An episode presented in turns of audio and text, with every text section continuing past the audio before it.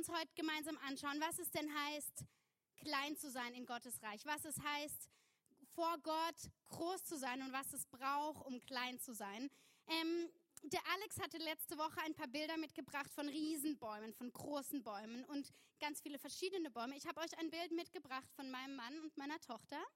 Sie hat ein großes Blatt, ist ihr großer Baum. Ah, jedes Blatt ist ein Baum, sie sagt immer Baum zu einem Blatt. Wir arbeiten dran, aber ähm, das ist mein cooler Mann, der ist ein bisschen verrückt und meine Tochter, die wird jetzt zwei und sie liebt die Natur und draußen sein und Tiere, deswegen muss ich jetzt immer raus. Ich liebe die Natur und die Tiere auch sehr, aber jetzt liebe ich sie noch mehr. Ähm, er ist einer meiner großen Bäume, deswegen habe ich ein Foto von ihm mitgebracht. ähm, und einfach, ich glaube, jeder von uns braucht auch jemanden an seiner Seite, nicht unbedingt nur einen Ehemann oder einen Partner, aber ähm, jemanden, der mit einem durchs Leben geht.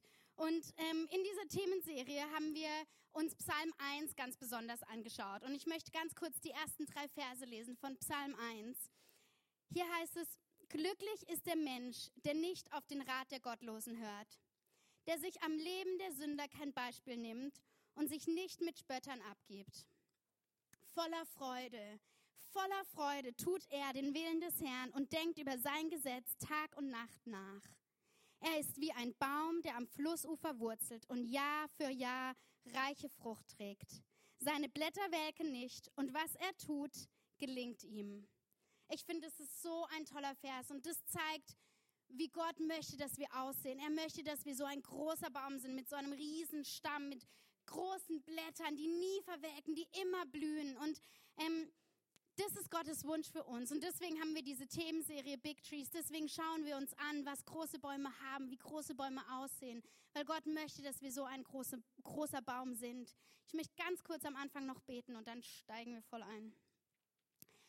Herr, ich danke dir so sehr für heute. Vater, ich danke dir, dass wir von dir hören dürfen, dass wir von dir lernen dürfen, Vater. Ich bitte dich, dass du mich gebrauchst, Herr, dass du meine Worte benutzt, Vater. Und ich danke dir so sehr, dass wir heute von dir lernen dürfen, dass wir sehen dürfen, wie du uns siehst, dass wir hören dürfen, wie du uns liebst und dass wir mehr erfahren dürfen, wer du, wen du in uns siehst und wie du möchtest, dass wir aussehen, Vater. Ich danke dir im Namen Jesus. Amen. Ich musste an eine Sache denken. Ähm, das Umfeld, in dem dieser Baum steht, wird hier am Anfang beschrieben. Das Umfeld, ähm, dass er nah an einem Flussufer gegründet ist, dass er nah am Wasser steht. Und das Umfeld, in dem wir uns befinden, ist so entscheidend, ob wir groß werden oder ob wir klein bleiben. Und das Umfeld, in dem wir sind, die Nahrung, die wir bekommen, ist so entscheidend, weil wenn wir ein Baum sind, also in der Wüste wachsen auch ein paar Bäume, aber nicht so viel große und da sind nur die, die kein Wasser brauchen. Wenn wir normale Bäume sind, brauchen wir auch Wasser und wir müssen gepflanzt sein, wo wir Nahrung bekommen. Und in Psalm 92, ähm, die Melina hat es oft aus der Amplified Übersetzung übersetzt, deswegen sind da so viele mehr Wörter drin. Wenn du deine deutsche Bibel liest, klingt es etwas anders. Aber hier in Psalm 92 heißt es, die kompromisslos Gerechten Gottesfürchtigen, die Gott lieben und die nach Gottes Willen leben, werden blühen, gedeihen und wachsen. Wie immer grüne, langlebige, stattliche, aufrichtige, nützliche und fruchtbare Palmen. Sie werden wachsen wie Zedern im Libanon, majestätisch, stabil, beständig und unbestechlich. Gepflanzt im Hause des Herrn werden sie in den Vorhöfen unseres Gottes blühen, gedeihen und wachsen. In Anmut und Gnade wachsen sie heran und bringen noch im hohen Alter Frucht hervor. Sie strotzen vor Lebenskraft und Energie. Sie sind reich in der Kraft des Vertrauens, der Liebe und der Zufriedenheit. Und hier heißt es, gepflanzt im Haus des Herrn. Und ein Baum muss gepflanzt sein. Ein Baum braucht tiefe Wurzeln, damit er wachsen kann. Und letzte Woche hatten wir uns angeschaut, ich weiß, ihr hattet auch hier in Freiburg, der Pastor Alex hat es ähm, gebracht letzte Woche, über die Wurzeln, die tief sein müssen, die stark sein müssen, die Wurzel der Errettung, die Wurzel der Taufe im Heiligen Geist und die Wurzel der Wassertaufe. Und das ist so wichtig, dass wir diese Wurzeln haben, weil wenn die Wurzeln nicht tief genug sind, dann schwankt der Baum hin und her und beim nächsten Sturm fällt er um. Und ähm, heute schauen wir uns an, was es heißt, klein zu sein. Was bedeutet es, klein? Was braucht es, um klein zu sein? Und diese Themenserie geht ganz viel um Charakter. Es geht darum, dass wir in unserem Charakter wachsen. Und unsere Persönlichkeit wird sich nicht verändern, aber unser Charakter kann sich verändern. Und in unserem Charakter können wir auch arbeiten. Und ich möchte drei Punkte zuerst anschauen, was wir brauchen, welche Charaktereigenschaften wir brauchen, um kleine Leute zu sein in Gottes Reich. Und das erste ist Demut. Das erste, was wir brauchen, ist Demut. Und ich weiß nicht, ob es euch ähnlich geht wie mir, vermutlich schon, weil ihr seid Menschen. Irgendein Mensch, jemand Mensch hier? Ja. Ähm, am allerbesten, am einfachsten und am meisten kann ich an mich selbst denken und an meine Wünsche. Das ist, es braucht keine Anstrengung, es braucht eigentlich null Energie, es ist nicht sehr anstrengend oder sonst irgendwas. Ich kann einfach an mich denken und was ich gerne hätte und was ich mir wünsche und was ich am liebsten tun würde oder was jemand anderes für mich tun könnte. Es fällt mir sehr leicht. Ähm, aber Demut denkt nicht so sehr an sich selber. Demut denkt zuerst an den anderen. Demut interessiert sich für den anderen. Demut achtet darauf, dass es dem anderen gut geht und denkt weniger an sich selbst. In Philippa 2, in den Versen 3 und 4 heißt es, seid nicht selbstsüchtig. Strebt nicht danach, einen guten Eindruck auf andere zu machen, sondern seid bescheiden und achtet die anderen höher als euch selbst. Denkt nicht nur an eure eigenen Angelegenheiten, sondern interessiert euch für, da, für auch für die anderen und für das, was sie tun. Das ist herausfordernd, oder? Also ich finde das manchmal von Zeit zu Zeit etwas mehr herausfordernd wie in zu anderen Zeiten, aber Gott möchte, dass wir nicht selbstsüchtig sind. Er möchte, dass wir uns für andere interessieren. Er möchte, dass wir uns selber nicht immer am wichtigsten sehen, dass wir uns selber nicht immer groß machen oder aufblähen, sondern auch mal an die anderen denken. Und das ist demütig zu sein. Das ist jemand anderen höher zu sehen, jemand Interesse zu zeigen. Ich habe gerade ein Buch gelesen oder bin mitten in dem Buch drinnen. Und ähm, in dem Buch war eine Unterhaltung beschrieben, wo jemand jemand fragt, oh, wie geht's und was machst du heute? Und der andere antwortet und der Gegenüber, der geht überhaupt gar nicht auf die Antwort auf. Der will eigentlich nur seine eigene Geschichte erzählen. Und oft ertappen wir uns in solchen Unterhaltungen selber. Ich merke es manchmal bei mir, du unterhältst dich und die Person erzählt was und eigentlich wartest du nur darauf, dass sie Luft hat und du endlich was sagen kannst, was du erzählen willst oder was dich interessiert. Aber Demut interessiert sich für den anderen. Demut achtet den anderen höher und stellt Fragen, möchte wissen, hey, wie geht's dir? Was, was beschäftigt dich gerade? Wo kann ich dir helfen? Und Gott möchte, dass wir so Menschen sind. Und ich weiß, das ist herausfordernd. Ich finde, das ist echt nicht immer einfach. Aber wir können das. Und manchmal sind es die kleinen Dinge, wie in einer Unterhaltung, ehrliches Interesse zu zeigen, wie in einer Unterhaltung nicht nur von sich selber zu reden, sondern dem anderen zuzuhören, den anderen zu fragen. Manchmal ist es jemandem einen Kaffee zu bringen oder einzuladen zum Essen gehen oder irgendwas anderes. Manches sind es nur kleine Sachen. Es ist gar nicht so schwierig manchmal, aber wir üben, den anderen zu achten. Wir üben, den anderen höher zu sehen. Und ähm, wir können demütige Menschen werden, indem wir weniger an uns selbst denken. Wenn wir weniger an uns denken, dann denken die anderen ja auch mehr an uns, weil die machen das dann auch und dann wird wieder an uns gedacht. Also wir sind, wir sind super safe, wir, uns geht's gut. Ähm, wenn wir alle zusammen mitmachen, ihr müsst alle mitmachen, sonst funktioniert es natürlich nicht. Aber ähm, das ist, was wir tun können, um demütig zu sein. Das ist, wo wir uns ausstrecken können nach anderen Menschen. Und so wie wir uns ausstrecken nach den anderen, strecken wir uns aus nach Gott. Weil das, was wir für einen anderen tun, das tun wir für Gott. Und er, er sieht es. Jesus hat damals zu seinen Jüngern gesagt, wenn ähm, ihr habt mich nackt gesehen und ihr habt mich gekleidet, ihr habt mich durstig gesehen und ihr habt mir Trinken gegeben. Und die denken so, hä, wann? Niemand von denen hat Jesus bestimmt nackt gesehen, wirklich. Aber sie haben anderen Menschen geholfen, sie haben andere Menschen unterstützt und das ist, wie wir es, wie wir es auch tun können, indem wir anderen Menschen dienen. Und der zweite Punkt, den ich mit uns anschauen will heute, welche Charaktereigenschaften haben kleine Leute in Gottes Reich? Das zweite ist Ehrfurcht vor Gott. Manchmal kommen so Zeiten in unserem Leben und unser Bild von Gott verrutscht vielleicht ein bisschen. Manchmal ist es ein bisschen weg vom Schuss. Und wir müssen uns wieder zurück besinnen auf das, wie Gott wirklich ist. Und Gott ist unser bester Freund. Er ist derjenige, bei dem wir uns ausheulen können. Er ist derjenige, der uns liebt. Er ist derjenige, der uns Kraft gibt. Gott ist aber auch mächtig und Gott ist ein heiliger Gott. Wir haben es auch gesungen in den Liedern. Er ist stark, er ist voller Kraft und er ist heilig. Und wenn wir diese Ehrfurcht vor Gott haben, wenn wir diese Haltung vor Gott haben, dann haben wir diese Haltung auch den anderen Menschen gegenüber. Wir ehren den anderen Menschen. Der andere Mensch ist, Mensch ist wertvoll, weil wir wissen, wie, wie wertvoll Gott ist und wie Gott unsere Ehrfurcht verdient. Und in Sprüche 1 heißt es, die Ehrfurcht vor dem Herrn ist der Anfang der Erkenntnis. Nur Narren verachten Weisheit und Selbstbeherrschung. Und ich, ich bin ein bisschen leidenschaftlich über die, dieses Thema, weil so oft hören wir darüber, wie Gott uns liebt und wie er unser bester Freund ist und wie er unser Vater ist und wie er unser Retter ist. Und es ist Gott und es ist 100 Prozent. Nur wir dürfen nicht vergessen, dass dieser Gott fehlerfrei ist, dass dieser Gott perfekt ist, dass dieser Gott allwissend ist, dass dieser Gott all, allmächtig ist. Und er verdient unsere Ehrfurcht. Manchmal müssen wir vor Gott stehen und staunen, wer er ist.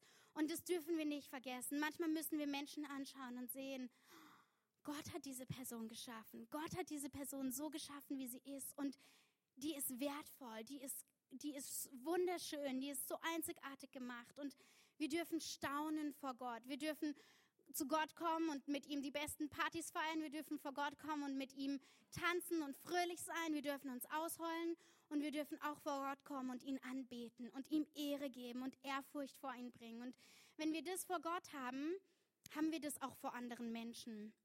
Deine Herzenshaltung Gott gegenüber wird sich auch in der Haltung anderen Menschen gegenüber widerspiegeln. Wenn wir diese Herzenshaltung vor Gott haben und wenn wir Gott sehen, dann wird es auch in anderen Menschen wiedergespiegelt werden, so wie wir sie sehen.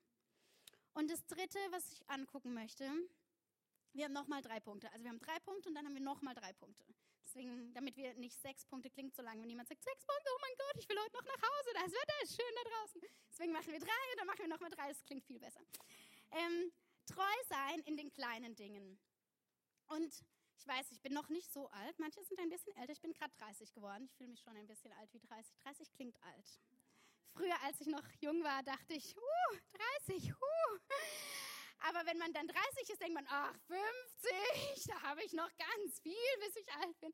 Nein, aber eine Sache, die ich gelernt habe, ist, treu zu sein in den kleinen Dingen. Und ich, habe gerade vorher gesagt, manchmal ist es nur jemanden einen Kaffee zu bringen, manchmal ist es den Kindern zu dienen, manchmal ist es mit einem Kind sich zwei Minuten hinzusetzen und Interesse zu zeigen und mit ihm zu spielen, es wertzuschätzen und nicht einfach nur, ich habe jetzt keine Zeit. Manchmal ist man beschäftigt und will sich nicht um ein Kind kümmern. Manchmal sind es größere Dinge, größere Aufgaben, aber ich sage das ganz oft zu unserem Leiterschaftsteam, wenn wir freitags in der Jugend sind wenn du hier bist und wenn deine Zeit es wert ist, hier zu sein und du bist hier, du kannst sowieso nichts anderes tun, du kannst kein Fernsehen gucken, du kannst vielleicht mal ganz kurz auf dein Handy schauen, aber wenn du zu lange dein Handy in der Hand hast, kriegst du Ärger. Du kannst vielleicht dich in eine Ecke stellen und denken, du bist alleine, aber du bist nicht alleine. Auch dann würdest du Ärger kriegen.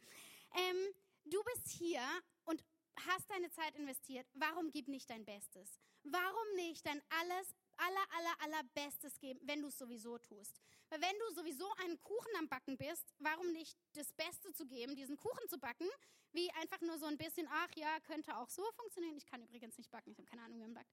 Aber warum geben wir nicht unser Bestes in etwas, was wir sowieso schon tun? Manchmal sind es die kleinen Dinge, in denen wir treu sein dürfen. Und Gott wird uns unsere Herzenswünsche erfüllen. Gott wird uns segnen. Gott wird uns weiterbringen. Er wird uns an die nächste Position bringen oder die Promotion geben, auf die wir uns schon so lange, nach denen wir uns schon so lange ähm, ausstrecken oder die wir uns wünschen. Und Gott wird uns befördern. Er wird uns die Dinge geben, die unsere Herzen wünschen, wenn wir treu sind in den kleinen Dingen, treu sind in dem, was Gott uns in unsere Hand gelegt hat. Und ähm, wenn es es wert ist, wenn es es wert ist, dass du es tust, dann tu es mit ganzem Herzen. Dann tu es richtig gut, weil du tust es eh. Und wenn du es so wischiwaschi machst, ist eigentlich ein bisschen doof. Deswegen lass es uns doch richtig, richtig gut tun, wenn wir es tun, weil dann haben wir auch was davon. In Matthäus 25, Vers 23 heißt es, der Herr sagte, gut gemacht, mein guter und treuer Diener. Du bist mit dem kleinen Betrag zuverlässig umgegangen. Deshalb will ich dir große Verantwortung übertragen. Lass uns miteinander feiern. Das ist die Geschichte in dem Zusammenhang, wo ähm, die diese Talente bekommen. Da sind drei Diener, die bekommen diese Talente und jeder macht was anderes damit. Und ich wünsche mir so sehr, dass Gott zu mir sagt, gut gemacht, mein treuer Diener. Ich wünsche mir so sehr, dass Gott sagt, gut gemacht. Du bist mit dem Kleinen treu gewesen. Und manchmal, ich weiß, manchmal in meinem Leben, ich mache einfach was, damit es erledigt ist. Ich mache es einfach schnell, damit es erledigt ist. Aber ich möchte das lernen. Ich möchte vorankommen und die Dinge gut tun, die Dinge richtig machen. Wenn ich schon was in die Hand nehme, dann will ich es vortrefflich tun. Und ich glaube einfach, jeder von uns hat nur eine begrenzte Zeit. Jeder von uns hat nur ein paar Stunden am Tag, an der wir was, in den Stunden wir was tun können. Und Zeit ist so kostbar, Zeit ist so wertvoll. Und wenn wir diese Zeit effektiv nutzen und es richtig gut machen, dann können wir so viel mehr erreichen damit. In Psalm 37, 4 heißt es dann, Freu dich am Herrn und er wird dir geben, was dein Herz wünscht. Gott hat uns das versprochen. Wenn wir uns freuen an ihm, wenn wir treu sind in den kleinen Dingen, wenn wir die Dinge für ihn tun, er wird uns geben, was sein Herz, was unser Herz sich wünscht. Gott ist so ein gnädiger Gott und so ein guter Gott. Und ich möchte euch einfach ermutigen, wenn das, was du tust, es wert ist, dass du es tust, dann tu es richtig gut. Lass uns das, was wir in der Hand haben, die Aufgabe, die vor uns liegt, die Verantwortung, die wir haben, lass es uns richtig gut tun. Dass, wenn wir etwas tun, dann machen wir es richtig. Dann machen wir es vortrefflich und nicht einfach nur, damit die Sache erledigt ist und aus unserem Weg ist, sondern dass es gut ist. Ähm, wenn wir klein sein wollen in Gottes Reich, eigentlich klein zu sein in Gottes Reich bedeutet groß zu sein vor Gott. Gott hat damals zu David gesagt, er ist ein Mann nach meinem Herzen. Er ist ein Mann, der mir gefällt, jemand, der, der, und David war eine sehr authentische Person. David war sehr echt und sehr ehrlich und hat ganz klar mit Gott geredet. Er hat ihm gesagt, wenn ihm was gestunken hat. Er hat ihm gesagt, wenn er verärgert war. Er hat ihm gesagt, wenn er Angst hat. Und er hat ihn aber auch gelobt und er war ehrlich zu Gott. Und er war eine Person nach Gottes Herzen. Und David hat Fehler gemacht, große Fehler gemacht. Wir Menschen urteilen oft mit große Fehler, kleine Fehler, okay Fehler, nicht ganz so schlimm Fehler, geht wieder, wird wieder besser Fehler. Aber jeder von uns macht Fehler. Ich mache Fehler. Morgens, wenn ich aufstehe, dauert es meistens nicht so lange. Und man, manchmal ist es nur ein blöder Gedanke oder was, was man sagt oder eine Einstellung. Aber wir alle dürfen belehrbar bleiben. Wir alle dürfen weiter lernen. Und ich möchte noch drei Punkte mit euch anschauen. Wie kann ich klein werden oder wie kann ich klein bleiben in Gottes Augen? Wie kann ich das schaffen, demütig zu sein? Wie kann ich das schaffen, die Ehrfurcht vor dem Herrn zu haben? Wie kann ich das schaffen, treu zu sein in den kleinen Dingen, jeden Tag, immer und immer wieder, immer und immer wieder, immer und immer wieder? Und das Erste, was ich anschauen möchte, ist Gebet. Wenn wir vor Gott kommen, wenn wir im Gebet sind, wir bleiben formbar, wir bleiben belehrbar. Ähm, die Sarah hat es vorher gesagt, wir arbeiten mit Jugendlichen sonst. Ich liebe Jugendlichen. Jugendliche, ich weiß, wie das heißt eigentlich. Ich liebe Jugendliche so sehr. Die sind jung und die verändern sich so schnell. Manchmal eine Woche ist es megamäßig cool oder die Person ist extrem megamäßig cool oder oh, war süß. Und die Woche drauf oder zwei Wochen später ist es schon wieder völlig out. Und Jugendliche sind aber so formbar auch, so belehrbar, so bereit zu wachsen. Und ich wünsche mir das so sehr, dass wir das sind, egal wie alt wir sind, egal wie alt wir werden, dass wir immer wieder belehrbar sind vor Gott, dass wir immer wieder lernen möchten, dass wir immer wieder von Gott neue Dinge beigebracht bekommen. Und ähm, ich glaube, Gebet ist eine Sache, die uns dahin bringt. Ich glaube, Gebet ist eine Sache, die uns formbar macht. Wenn wir ehrlich vor Gott sind und sagen, Gott, diese Sache gefällt mir an mir selber nicht. Manchmal sind es Dinge, die wir sehen, wo wir vielleicht mega egoistisch sind oder einfach nur selbstsüchtig sind, einfach an uns denken und wir kommen vor Gott und er kann uns formen in dieser Gebetszeit. Er kann uns formen, wir können es vor ihn bringen und wir können es mit Gott im Gebet durchkämpfen und ähm, er kann uns formen, er kann uns lehren. Und ich wünsche mir so sehr, dass wir so sind. Und ganz ehrlich, wir brauchen junge Menschen in unserem Leben. Wir brauchen junge Menschen, die uns zeigen, wie einfach es sein kann. Wir brauchen ältere Menschen, von denen wir lernen können. Wir brauchen ältere Menschen, die schon Erfahrung gesammelt haben, von denen wir lernen dürfen. Was heißt es, durch so eine Zeit durchzugehen? Was heißt es, herausgefordert zu werden? Und ähm, es ist so wichtig, dass wir junge Leute haben, dass wir Dinge von jungen Leuten lernen und dass wir ältere Menschen in unserem Leben haben, dass wir von denen lernen, weil die haben so viel Weisheit und so viele Dinge, die sie erlebt haben, auch mit Gott, wo wir davon lernen dürfen. Und ich habe was Neues angefangen. Ähm, noch nicht so lange vielleicht, seit April ungefähr. Ist erst Juni, gell? Ist noch nicht so lange her. Und es hat mich sehr viel Überwindung gekostet, aber ich stehe morgens extra früher auf, um zu beten. Mein Mann hat mich gerade letztens gefragt, und ist es schon einfacher geworden? Ich so, Nein, ist es nicht. Es ist nicht einfacher geworden und es ist auch nicht sehr viel spaßiger, morgens aus dem Bett zu müssen. Aber es ist so wertvoll. Und es hat lang gedauert. Ich habe oft von Leuten gehört, die das machen, schon seit Jahren. Und die stehen immer früher auf, um zu beten und Zeit mit Gott zu fragen. Ich dachte immer, oh, die sind so heilig, die sind so toll, die stehen früher auf. Wie machen die das? Die stehen, ich bin kein Morgenmensch, ich stehe nicht gerne früh auf. Aber ich habe mir gedacht, ich kann nicht immer das Gleiche tun. Ich kann nicht immer die gleiche Routine haben, die gleichen Dinge tun und andere Ergebnisse erwarten. Das funktioniert nicht. Wenn ich immer dasselbe tue, wenn ich nichts verändere, wird auch immer dasselbe dabei rauskommen. Also habe ich den Mut zusammengenommen und stehe morgens früher auf. Ähm, manchmal sind die Zeiten, wo ich da sitze und bete, es ist nicht so spektakulär. Es ist nicht, ja, Gott spricht zu mir und oh, ich habe gehört. Und manchmal sind es Zeiten, wo einfach, wo ich einfach ruhig bin und zuhöre und nicht wieder einschlafe, aber wo ich ruhig bin und zuhöre. Manchmal lese ich Gottes Wort für die ganze Zeit. Manchmal bete ich und habe das Gefühl, ich arbeite meine Liste ab mit Gebetsanliegen und Gott und das will ich noch und dafür müssen wir beten und diese Person und überhaupt. Manchmal ist es einfach Ruhe mit Gott, aber ich habe für mich die Entscheidung getroffen und ich musste es für mich entscheiden. Ich möchte früher aufstehen und ich möchte, bevor ich mein Handy in die Hand nehme, zuerst Zeit mit Gott verbringen. Ich möchte zuerst den ersten Teil meines Tages Gott widmen und ich möchte formbar bleiben. Und das heißt nicht, dass du früh aufstehen musst ab morgen, aber du kannst. Vielleicht ist es gar nicht so früh, wenn dein Tag immer erst um neun anfängt, kannst du theoretisch um acht aufstehen, das ist überhaupt nicht früh. Meine Tochter war heute um 20 nach fünf wach. Ich weiß nicht, was los ist mit diesem Kind. 20 nach fünf, das ist mitten in der Nacht. Nur weil es hell ist draußen, heißt es nicht, dass es Tag ist. Oh, sie ist erst um halb sieben oder so aus dem Bett gekommen. Sie muss dann da drinnen bleiben. Sie bleibt da im Bett. Sie ist sehr glücklich im Bett dann. Sie spielt, ich weiß nicht mit was, sie redet mit irgendjemandem und irgendwas, deswegen. Aber ähm, so früh stehe ich auch nicht auf, keine Angst. Aber ich stehe früher auf und ich glaube, manchmal ist es etwas, was wir trainieren dürfen. In dem Buch, was ich gerade lese, das ist von Johannes Hartl. Und ich bin noch nicht fertig, deswegen bin ich noch nicht sicher, ob ich es empfehlen würde oder nicht. Ähm, aber ein, ein, ein Zitat, was er da gebracht hat, war, beten lernen ist wie lieben lernen. Es ist ganz einfach, aber es kostet dich alles. Jemanden zu lieben kostet einen manchmal alles. Jemanden zu lieben, egal wie toll die Person ist, kostet einen manchmal alles. Selbst so ein kleines Kind, was eigentlich so süß ist und so lieb ist und so viel Spaß macht, manchmal kostet es dich alles. Deine ganze Kraft, die du hast, deine ganze Geduld. Aber es ist so wertvoll und es ist so kostbar und wir dürfen das lernen. Genauso wie wir beten lernen können, genauso wie wir lieben lernen dürfen, dürfen wir auch das mit Gott lernen. Und das Zweite, was wir anschauen wollen, wie kannst du klein werden oder ble klein bleiben vor Gott, ist Fasten. Okay, Fasten ist so eine Sache.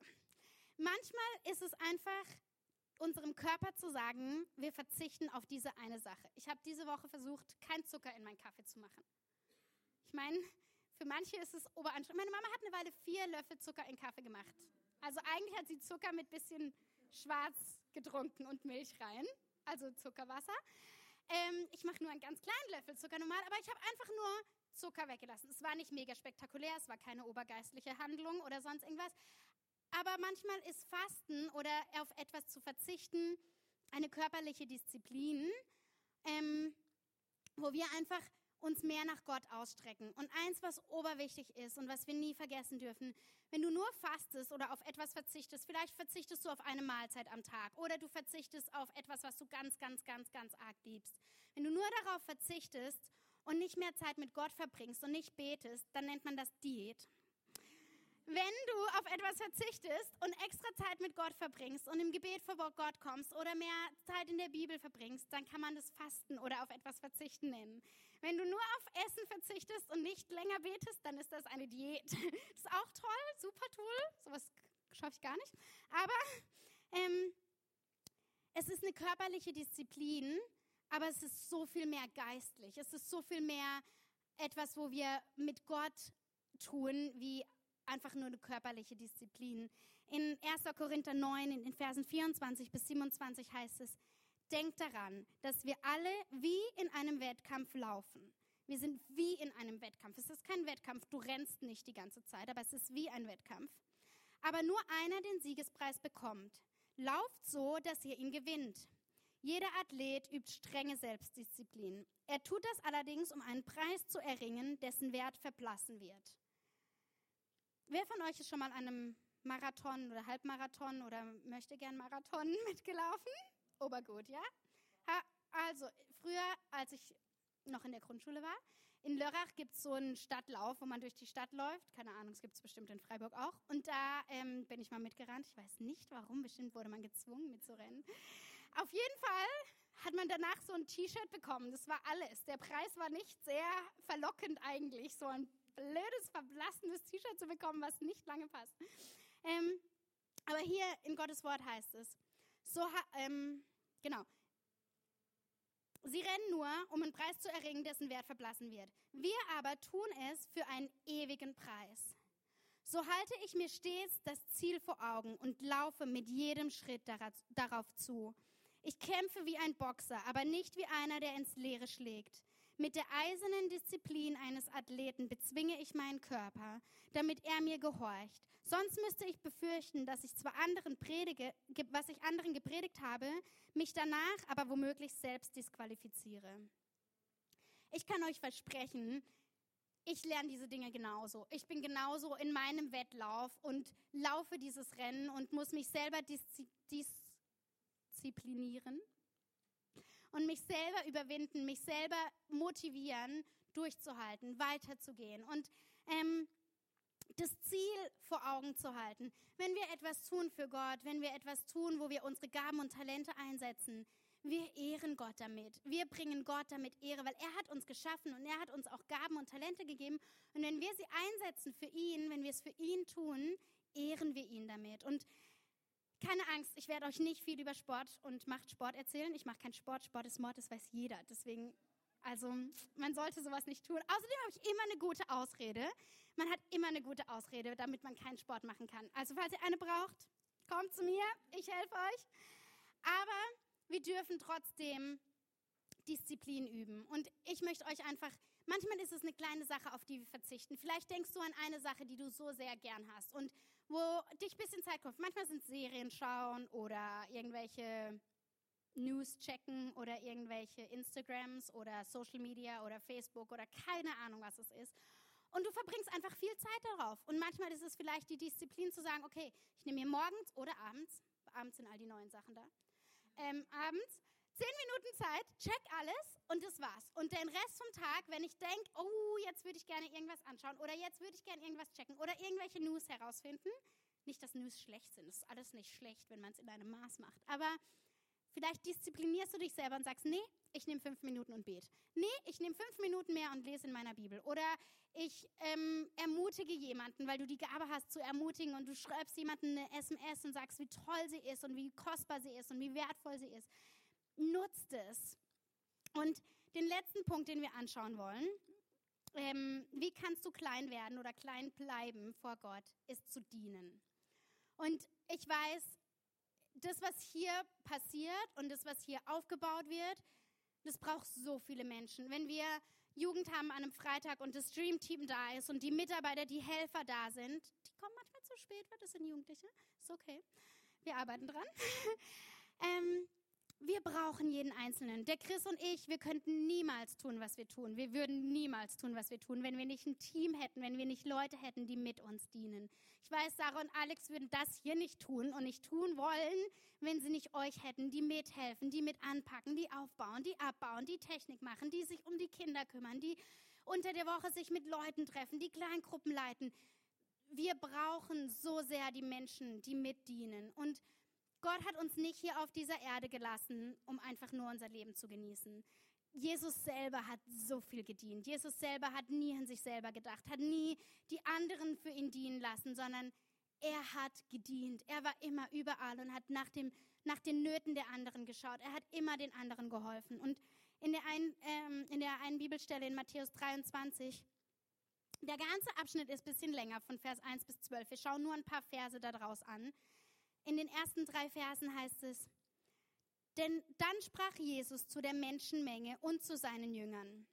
Die Schriftgelehrten und Pharisäer sitzen als Ausleger der Schrift auf dem Stuhl von Mose. Deshalb haltet euch an das, was sie euch sagen, aber folgt nicht ihrem Beispiel. Und das ist eigentlich krass. Die Schriftgelehrten und die Pharisäer, die waren sehr, sehr angesehen. Und die haben ganz viel gelehrt und ganz viel gesagt und wussten immer das Richtige. Aber sie haben nicht danach gelebt. Sie haben selber nicht gedient. Ähm, denn sie handeln nicht nach dem, was sie lehren. Und dann ähm, spricht Jesus darüber, wie selbstsüchtig die Pharisäer sind und wie sie sagen, was man tun soll, aber selber diese Dinge nicht tun. Und dann in Vers 11 heißt es, der Größte unter euch muss den anderen dienen. Es steht in Gottes Wort. Der Größte unter uns muss den anderen, dem anderen dienen. Und wisst ihr, wir sind hier und jeder von uns hat Gaben und Talente. Der Beni hat vorher gesagt, es ist Grow 2 nach dem Gottesdienst. Und es geht um Regeneration, es geht eigentlich um das Fundament, was Gott in dich hineingelegt hat, was passiert, wenn du Jesus aufnimmst und was es für eine Veränderung in deinem Leben macht. Und nächste Woche, das heißt, du musst wiederkommen, wobei beim Grillen gibt es vielleicht kein Grow. Gibt es Grow? Oh, Gott sei Dank. Also, du musst ganz schnell durch Grow und dann grillen. Ich weiß nicht, warum ich diese Woche da bin. Aber ähm, Grow 3 geht darum, deine Gaben und deine Talente herauszufinden. Wenn du noch nirgends mithilfst, wenn du noch nirgends deine Gaben einsetzt, finde heraus, wo deine Gaben sind. Ganz ehrlich, es ist unser größter Wunsch und unser größtes Anliegen, dass du dort hilfst, wo du Dinge gerne machst. Es bringt uns gar nichts, wenn du Kinder nicht ausstehen kannst und bei den Kindern dienst. Das ist sehr, sehr, sehr, sehr unpassend und es ist mega anstrengend und es wird deinen Sonntag miserabel machen. Es wird deinen Sonntag jedes Mal ein Krampf aufzustehen, weil du denkst, ich muss bei den Kindern sein. Ich hasse Kinder. Ich hasse keine Kinder, aber manche von, manchen von uns geht es vielleicht so. Ich mag mein eigenes Kind am liebsten. Und wenn es spielt mit den anderen, ist es auch gut. Aber grundsätzlich mag ich ein bisschen ältere noch Kinder, aber noch ein bisschen ältere, noch ein bisschen lieber. Ähm, aber es ist wichtig, dass du dort dienst, wo du gerne dienst, wo du helfen möchtest, was dir Spaß macht. Und ähm, dafür es Grow, ganz ehrlich. Unter anderem dafür gibt es Grow, um eine Gemeinde kennenzulernen, um so viel mehr über dich zu erfahren und auch um rauszufinden, was deine Gaben sind. Und wenn du weißt, wo, wozu Gott dich begabt hat, wenn du weißt, was deine Talente sind, setze sie ein. Hier Sonntagsmorgen ist nicht der einzige Ort, wo du, wo du sie einsetzen kannst, aber du kannst sie einsetzen und du kannst Dinge tun. Vielleicht hast du eine Gabe, anderen Dinge beizubringen und möchtest eine Kleingruppe, eine Connect-Gruppe machen, um andere zu lehren oder Dinge von Sonntag wieder aufzuarbeiten. Oder hast das Oberhobby und bist mega begabt im Töpfern und möchtest vielleicht jemanden Töpfern beibringen. Solche Gaben gibt's. Wink, wink. Ähm, und du kannst eine Connect-Gruppe machen. Zeno hat übrigens mit meiner Connect-Gruppe und uns getöpfert. Er hatte all die Mädels da und hat die obercoole Töpferstunde mit uns gemacht. Es war extrem gut. Er kann es obergut. Also falls du eine Frage hast, frage ihn bloß nicht mich. Ähm, aber wir alle sind begabt. Wir alle haben Gaben und Talente bekommen und wir dürfen sie einsetzen. Wir dürfen dienen. Wir dürfen den anderen höher schätzen als uns selbst und ihm helfen. Und ich möchte diese Punkte ein bisschen zusammenbringen, weil am Anfang haben wir gesagt, ähm, einen Moment, noch eins weiter. Am Anfang haben wir gesagt, dass es Gebet braucht. Und Gebet lässt uns weniger selbstsüchtig sein. Gebet lässt uns mehr an andere denken. Gebet formt uns. Und ähm, ich habe ich weiß nicht, wer von euch schon mal eine Freileben Connect Gruppe gemacht hat. Freileben Connect Gruppen sind obercool. Wir haben gerade in Lörrach dieses Semester keine Trimester, aber Freileben Connect Gruppen sind so kostbar und so gut. Und am Anfang in, diesem, in dieser Connect Gruppe behandelt man das Thema so ein bisschen über Opfermentalität. Und ganz ehrlich, grundsätzlich sehe ich mich selten als Opfer. ist nicht so meine Natur. Manche Menschen sehen sich selbst leichter als Opfer oder öfters als Opfer. Aber ich habe das gemerkt, in meinem Alltag manchmal zu Hause. Ich bin, ich, meine Tochter wird jetzt zwei und ich bin zu Hause die meiste Zeit und ich arbeite, ähm, also natürlich auch für die Gemeinde und ich habe noch einen anderen Job und ich habe oft sehr viel zu tun und ich habe im Haushalt und Kochen und Einkaufen und all die anderen Dinge, die man halt so macht, wenn man zu Hause auch ist oder ein Zuhause hat. Ähm, und ich habe oft gemerkt, ich habe gedacht, ich bin das Opfer. Mein Mann ist morgens arbeiten gegangen ins Büro und ich fand es so cool. Ich so, ich will auch morgens aus dem Haus und ins Büro und nicht zu Hause sein müssen oder so. Und ähm, vor ein paar Wochen hat Gott zu mir gesprochen und es war so cool, weil ich habe gemerkt, es ist etwas, was ich tun darf. Die Aufgabe, die ich habe, die Situation, in der ich bin, die, die, diese Zeit, in der ich gerade stecke, das ist etwas, was ich tun darf. I get to do this. Das ist was, wo Gott mir gegeben hat. Und es ist nicht etwas, oh, ich muss heute schon wieder putzen oder was koche ich diese Woche und ich muss überlegen und einkaufen und Essen planen. Das ist etwas, was ich tun darf. Ich darf meinem Mann dienen in dem Moment. Ich darf Dinge zu Hause schön machen. Ich darf Zeit mit meinem Kind verbringen und Qualitätszeit da hineinstecken und mit ihm mit ihr spielen, mit ihr Lego bauen, mit ihr Bücher lesen oder sonst irgendwas komisches. Das ist, was ich tun darf. Und ganz ehrlich, diese Haltung, diese Veränderung, dass ich diese Dinge, die ich tue, manchmal, wenn du von zu Hause aus arbeitest und die Menschen nicht direkt siehst, für die du arbeitest oder nicht so sehr im Kontakt bist mit den Menschen, das ist manchmal anstrengend, das ist manchmal hart, wenn du im Büro irgendwo bist und du weißt, du machst eigentlich was mega Wichtiges, aber niemand sieht es. Niemand weiß, was du heute alles geleistet hast oder was du alles gemacht hast. Und ich habe lernen dürfen, einfach für mich in meinem Alltag, ich darf diese Dinge tun. Es ist nicht was, was ich tun muss. Es ist nicht was, was mega ätzend ist. Es ist was, was ich tun darf. Und es hat so viel verändert an meinem Dienen, weil Dienen hat so viel mehr mit den Menschen zu tun, mit der Haltung dem gegenüber, ist nicht eine Aufgabe erledigen. Hier zu sein und aufzubauen, Stühle hinzustellen, Kaffee auszuschenken, ist nicht eine Aufgabe, die du erledigst. Es ist ein Dienst, es ist etwas, was du tun darfst, eine Haltung, mit der du anderen dienen darfst. So kostbar und so wertvoll. Und dienen bedeutet, andere höher zu, zu setzen. Dienen bedeutet, andere zu achten. Dienen bedeutet, anderen zu ehren. Und wir dürfen das machen. Und ich möchte einfach ganz kurz die paar Punkte, wir überspringen das in Philippa 3. Ihr könnt es aufschreiben und zu Hause nachlesen. Philippa 3, 12 bis 14. Hausaufgabe für alle. Opa gut. Hausaufgaben bekommen. Yes. Mega cool. Ich möchte euch ermutigen, heute eine Sache zu analysieren, eine Sache herauszunehmen. Nimm nicht drei Punkte oder sechs Punkte und sag, okay, ab morgen mache ich das, das, das, das, das. Weil ganz ehrlich, es wird uns überfordern. Meistens schaffen wir es. Manchmal schaffen wir zwei Sachen ziemlich gut, die wir uns neu aneignen oder die wir lernen. Aber eine Sache können wir oft richtig, richtig gut umsetzen. Deswegen möchte ich euch herausfordern, euch ermutigen, sucht euch, sucht euch eine Sache raus. Wenn du dich selbst demütigen möchtest, wenn du am ersten Punkt sagst, oh, ich bin so oft egoistisch. Oder vielleicht ist es nur ein Bereich, wo du merkst, eine kleine Sache, da denke ich immer nur an mich selbst. Egal, was die anderen wollen, ich denke nur an mich selbst. Und du möchtest diese eine Sache annehmen. Geh, geh, ins Gebet vor Gott. Bete und bring diese Sache vor Gott. Bring diese Sache vor Gott. Ich sitze so oft da und sage, Gott, ich mag nicht, wenn ich mich so verhalte. Ich mag nicht, wenn ich so zickig bin. Ich mag nicht, wenn ich genervt bin von irgendetwas, was überhaupt gar keinen Grund hat, dass ich genervt bin. Manchmal werde ich genervt. Und ich habe gar keinen Grund, genervt zu sein. Und ich arbeite daran. Ich gehe damit vor Gott. Ich bete und ich möchte frag Gott, was kann ich tun? Wie kann ich das lernen? Vielleicht ist ein zweiter Punkt, wo du sagst, ich glaube, mein Bild von Gott ist ein bisschen verrutscht.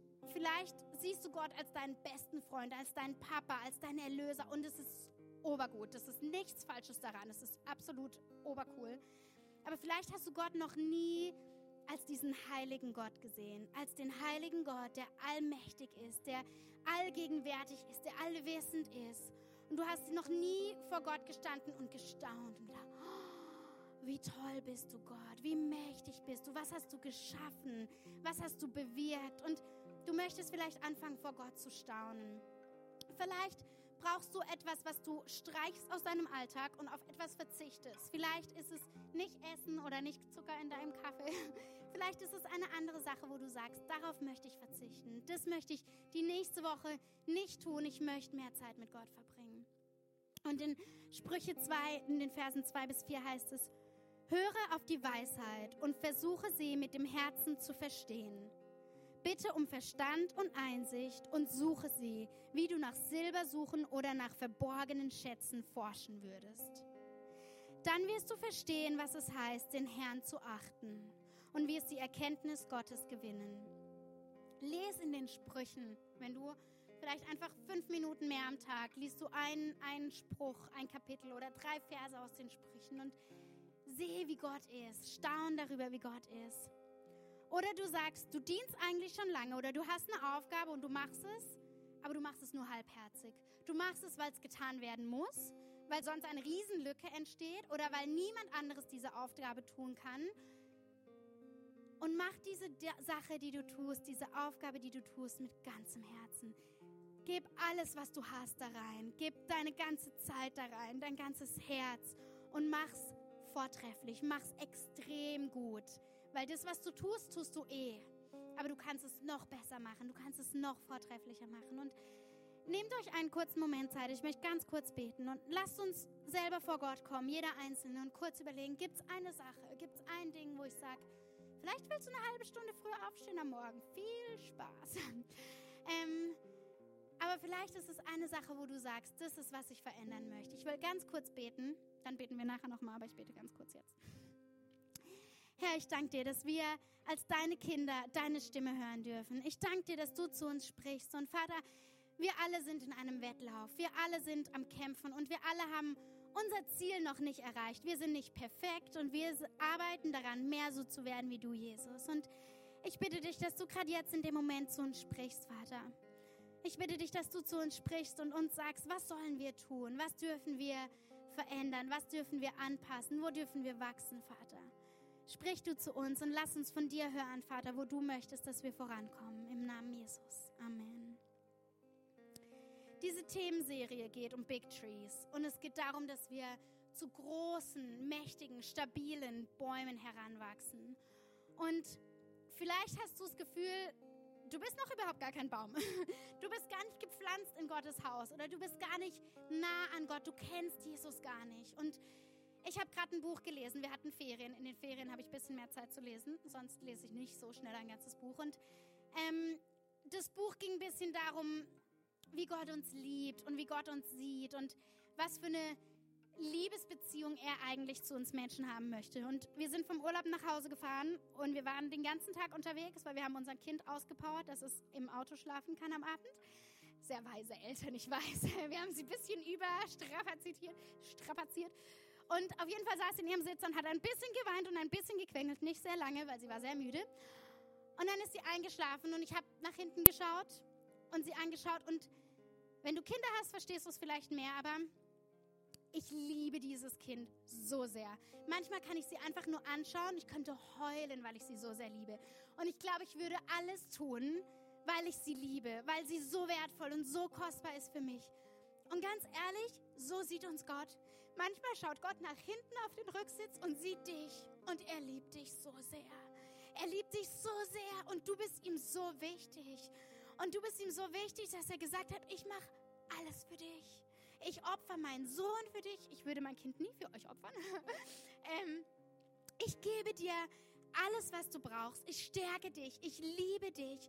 So liebt uns Gott. Gott schaut auf deinen Sitzplatz und schaut zu dir und liebt dich einfach. Er ist einfach begeistert. Ich glaube, manchmal sitzt er da und ist so, wahrscheinlich nicht so hoch, aber er liebt dich. Und wenn du keine Beziehung hast zu Gott, wenn du vielleicht lange mit Gott gegangen bist, aber noch nie Gottes Liebe erfahren hast, noch nie gedacht hat, er liebt mich. Er liebt dich, jeden einzelnen von uns, der hier sitzt. Ich möchte dir einfach sagen, Gott liebt dich so sehr und du bist ihm so wichtig und er möchte eine Beziehung mit dir haben. Er möchte Zeit mit dir verbringen. Es ist nicht etwas, was wir tun, weil wir es tun müssen, sondern weil Gott uns liebt. Ganz ehrlich, steh morgens auf weil ich Gott liebe, weil ich Zeit mit ihm verbringen will. Ja, es ist anstrengend und es ist nicht mein allerliebstes Lieblingsdings, morgens aus dem Bett zu steigen um die Uhrzeit. Aber weil ich Gott liebe und weil ich weiß, er liebt mich so sehr, mache ich es. Und es ist cool. Wenn ich aufgestanden bin, ist es cool. Ähm, und ich möchte euch einfach die Möglichkeit geben, wenn jemand hier ist, der sagt, ich kenne Gott noch nicht richtig gut oder möchte diese Liebe für sich annehmen, die Jesus für uns hat, ich möchte mit uns beten. Und wir machen alle zusammen die Augen zu und wenn du wenn du sagst, ich möchte diese Liebe, ich möchte Jesus folgen, ich möchte diese Liebe erfahren in meinem Leben, dann darfst du ganz kurz deine Hand heben. Alle anderen machen sowieso die Augen zu, aber du darfst ganz kurz deine Hand heben und dann würde ich, würde ich mit uns zusammen beten. Herr, ich danke dir so sehr. Ich danke dir so sehr, dass du uns liebst, dass wir dir wichtig sind, dass wir dir wichtig genug sind, dass du deinen Sohn für uns gegeben hast, dass wir dir wichtig genug sind, dass du uns hier gebrauchen möchtest auf der Erde, dass du uns einsetzen möchtest, dass wir deine Hände und deine Füße sein dürfen, Herr. Ich danke dir so sehr und ich bitte dich, dass du jedem Einzelnen von uns deine Liebe neu offenbarst, dass du jedem Einzelnen von uns neu zeigst, wie sehr du uns liebst, wie sehr du uns schätzt und was du in uns siehst, Vater. Ich danke dir, dass wir von dir geliebt sind und dass wir diese Liebe erfahren dürfen, Herr. Und ich danke dir, dass wir dich groß machen dürfen, dass wir dir dienen dürfen. Und ich danke dir, Vater, dass deine Liebe in uns noch mehr zunimmt, dass die Liebe, die du in uns hineingelegt hast, zunimmst, damit wir noch mehr andere Menschen lieben können, Herr. Im Namen Jesus. Amen.